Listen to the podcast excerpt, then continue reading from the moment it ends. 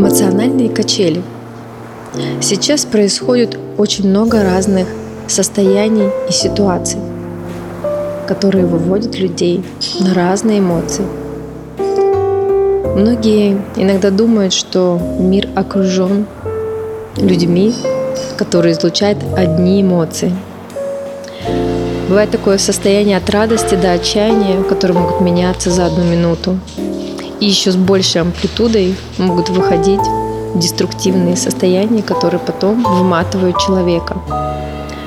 Но здесь можно сказать, что это часть процесса пробуждения в духе, и мы освобождаемся от трехмерных деструктивных программ.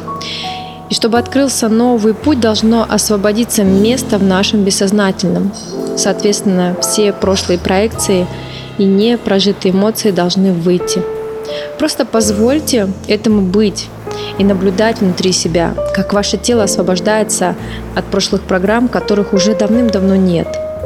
Вы не есть ваше тело, и ваши эмоции, мысли тоже не являются вами. Вы есть Дух Божий.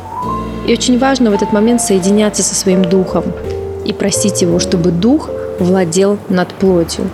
И когда вы обращаетесь внутрь себя, к своему высшему разуму, он помогает вам справиться с любыми эмоциональными качелями.